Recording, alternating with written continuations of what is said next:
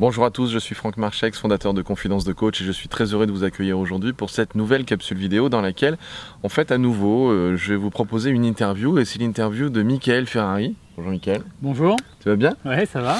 Euh, Michael donc, est, est coach en organisation, coach autour de ce qu'on va appeler la liberté financière. Je pense que vous en entendez beaucoup parler aujourd'hui. Et tu es l'auteur du blog espritriche.com, esprit-riche.com. On, on mettra bien évidemment le lien en dessous de cette vidéo. Et en plus de tout ça, puisque tu aimes bien quand même, euh, et que tu, en tant que spécialiste de l'organisation, tu arrives à faire plein de choses en même temps. Oui. Tu es aussi l'auteur d'un certain nombre de livres. Pareil, il y en a plein. Donc, du coup, on mettra un certain nombre d'ouvrages en dessous, en tout cas les différents liens de tes ouvrages, qui tournent autour de la procrastination, l'organisation. Euh, et là, aujourd'hui, en fait, j'avais envie de partager et de, de, de, voir dans cette interview comment tu pouvais euh, aider en fait les différentes personnes qui nous regardent et qui sont spécialistes du coaching ou qui peuvent s'intéresser au coaching. Mais aujourd'hui, c'est beaucoup plus orienté vers les coachs les consultants, les formateurs, les, les, pourquoi pas les conférenciers. Comment faire pour vivre de cette activité de coaching ou, ou, vivre de son activité principale? Comment faire pour en vivre quand on a un cabinet? Oui.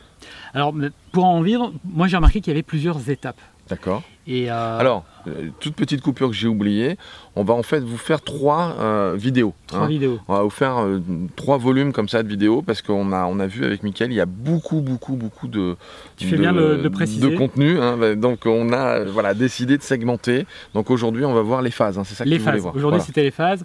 Et puis après, dans les, les, prochaines vidéos, on va aborder d'autres sujets qui sont aussi importants quand, ça. quand on veut vivre de son Mais activité. on pouvait pas tout loger dans la même. Non, sinon on va faire une vidéo trop longue. C'est ça.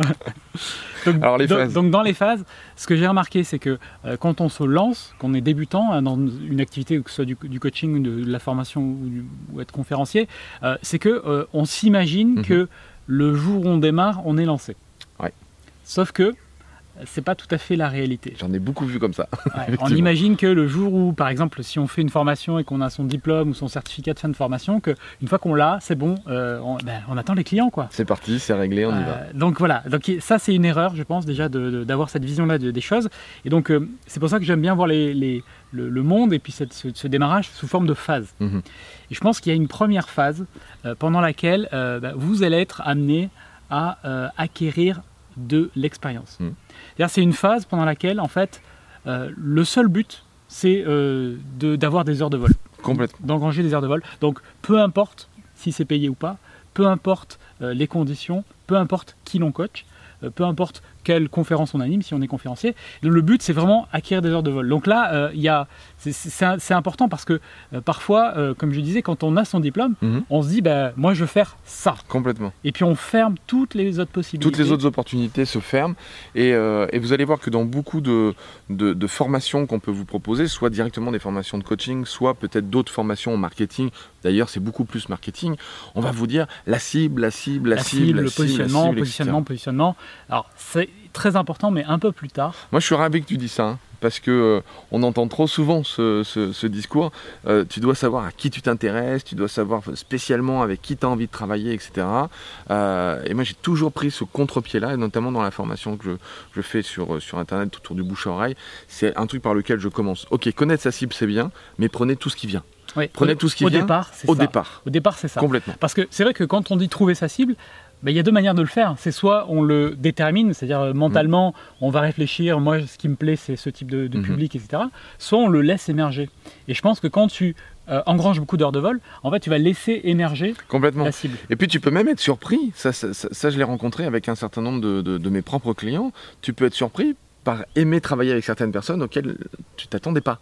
Exactement. Et tu ne peux pas le savoir si en fait tu t'es pas euh, ben, mis, euh, je vais pas dire en danger, mais si tu t'es pas challengé par rapport avec, à, à, des gens où au début tu te dis ouais ça m'intéresse pas plus que ça et en fin de compte tu bosses et tu te rends compte que waouh c'est génial de travailler là-dessus et je m'attendais pas à aimer travailler là-dessus. Mmh.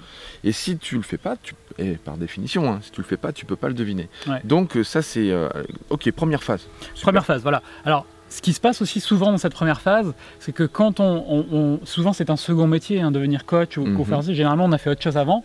Euh, ce qui se passe, c'est que souvent cette phase, pour moi, c'est une sorte de sas de décompression. Oui, d'accord. C'est-à-dire que ça va permettre de faire la transition entre l'ancienne activité et la nouvelle. D'accord. Parce que généralement, quand on, on, passe sur une nouvelle activité, on veut renier ce qu'on a fait avant.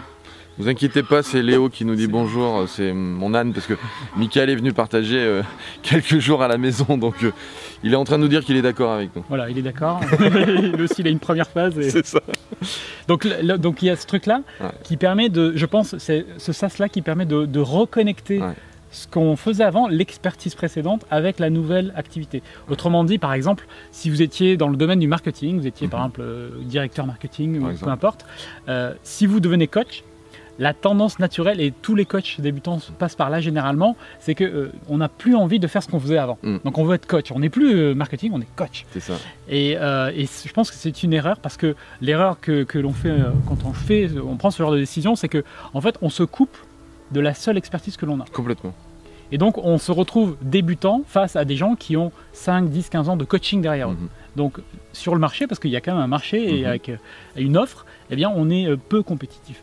Donc je pense que ce, ce sas-là permet, de- enfin, cette phase permet de faire ce sas. Et donc généralement, à la fin de cette phase, quand- qui peut durer 6 mois, 1 an, euh, Mhm. parfois même un peu plus, euh, quand on a coaché, euh, je sais pas, il faut avoir coaché 50, 100 clients, c'est d'avoir justement le truc qui, de se dire, mais en fait, je renie plus mon passé, Mhm. en fait mon passé, je vais m'appuyer Mhm. dessus.